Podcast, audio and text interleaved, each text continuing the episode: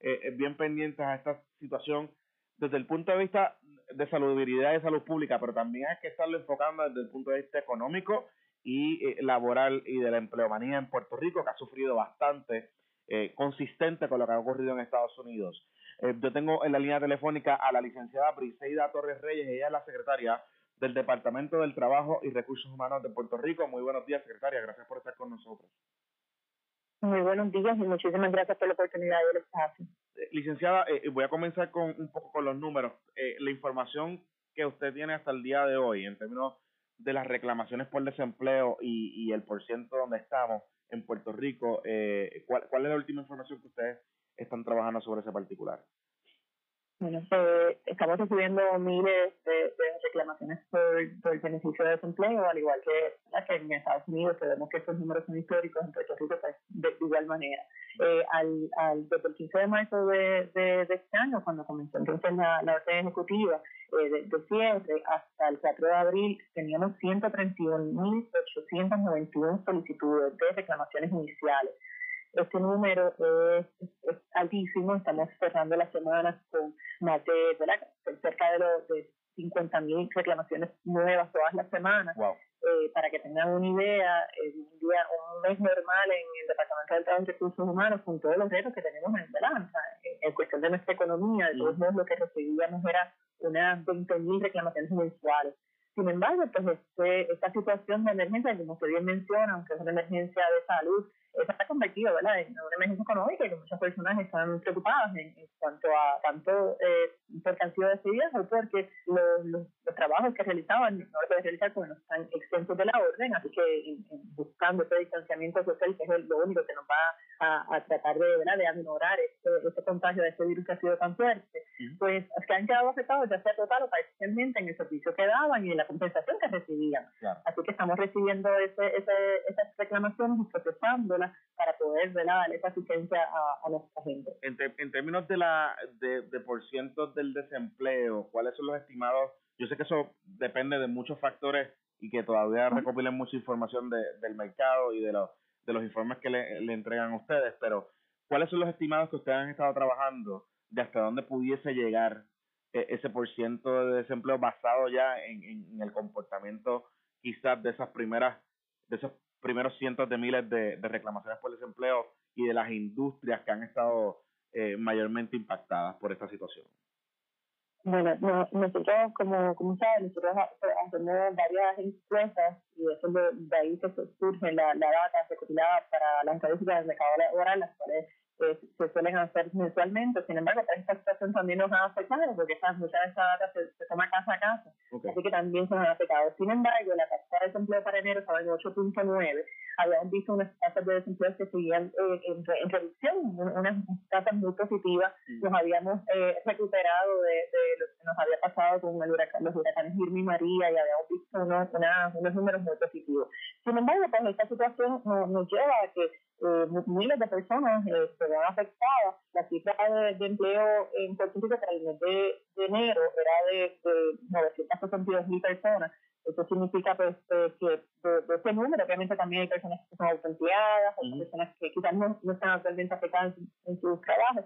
Sin embargo, el número de reclamaciones, aunque no, no, es, no, es un dato estadístico que podamos utilizar eh, certero, porque no necesariamente esa persona eh, está completamente afectada en su trabajo, o quizás no va a ser beneficiada del mismo, hay, hay, no es una data que, que podemos utilizar, sin embargo, pues nos da una idea, aunque no, no es un, un dato eh, eh, ¿verdad? Que, que no podemos eh, 100% de él, nos da una idea de cómo se están afectando nuestros nuestros trabajadores, tanto ya sea porque cerraron o porque, porque se les redujeron la, las horas de trabajo de su patrono. Así que eh, la, la realidad es que estamos viviendo un momento crucial y muy muy difícil en la economía y que sabemos que esa tasa de desempleo pues, puede, tener unos, cambios dramáticos en los próximos meses. Claro. momento estamos confiados que luego de pasar esta emergencia pues las personas van a poder reintegrarse a sus labores y, y que este número nuevamente sea entonces y, y, y, lo vayamos trabajando y podamos buscar las oportunidades eh, necesarias para que las personas se reintegren al mercado laboral. En, en, ese sentido, la, la digamos, basado en los números que usted eh, nos ha estado comentando inicialmente, están, ustedes están viendo más o menos números cercanas a las 200.000 personas más o menos ya impactadas eh, de alguna manera u otra eh, inicialmente por esta emergencia. Sí, sí, eh, eh, aparenta ser que, que, que ¿verdad? Eh, ya sea parcial o totalmente mm. un número cercano a 200.000 personas que podrían estar, siendo impactadas. Sabemos que, que esta persona, en muchas de ellas, pues quizás su patrón no está cerrado, sino que va a reabrir en el momento que se le permita, o, ha, o, ha, reducido incluso su jornada, no todo, no, no todo son. Y eso también es bien importante para que, la, que los patronos que están escuchando lo sepan. No es necesario ¿verdad? Eh, a este empleado para que sea beneficiado con el seguro por desempleo. El cierre debido a la emergencia ya lo haría, eh, ¿verdad? Tú puedes solicitar el mismo y de acuerdo a las situaciones, pues eh, le, le brindaríamos el beneficio o no. Sin embargo, no es necesario incurrir en el servicio de despido. Pero sí, la tasa de desempleo, eh, vamos a, ver un cambio en la misma para que tengan una idea, en el 2016 nosotros teníamos una tasa de desempleo de 11.7. Esa tasa de desempleo fue bajando y el año pasado, en el 2019, la cerramos con un promedio de 8.6. Así que veníamos viendo ese, esa, ese, esa disminución en esa tasa de desempleo que era muy positiva y eh, pues esta situación ciertamente puede tener un impacto en, la misma. licenciada, en términos de la, eh, hay varias dudas sobre lo que se ha aprobado recientemente y, y sobre el término y sobre la, extensión y la cobertura del seguro por desempleo. Entonces, unas dudas que nos han llegado esta mañana. Eh, particularmente si hay una reducción en horas, pero la compañía continúa operando, pero decidió por, por esta situación del COVID-19 eh, reducirle horas a los empleados. Esos empleados pudiesen solicitar eh, algún tipo de asistencia de seguro por desempleo? Pudiesen hacerlo. Eh, hay, hay que ver, ¿verdad? En, en la situación en particular, sabemos que cada caso es evaluado, esto será lo, lo que hay, lo importante de, de, este beneficio. Este beneficio tiene unos requisitos, sin embargo, cada caso es particular, por eso es que invitamos a personas eh, a solicitar al mismo y se analiza su caso. Sin embargo, va a depender de lo que esté recibiendo eh, esa persona en, parcialmente. Lo, la, la, regla establece que siempre que no sé que sus salarios eh, devengados en esta semana no, tienen que, no pueden ser mayores a, a, lo que estaría a una vez y media la cantidad del beneficio semanal. Así que el beneficio semanal se calcula de acuerdo a unas tablas del, del reglamento 9056 de, de, para regular el beneficio de desempleo. El mismo establece que el beneficio semanal actualmente es de 33 dólares a 190 dólares. Y va a depender de cuál era su, su, su salario semanal.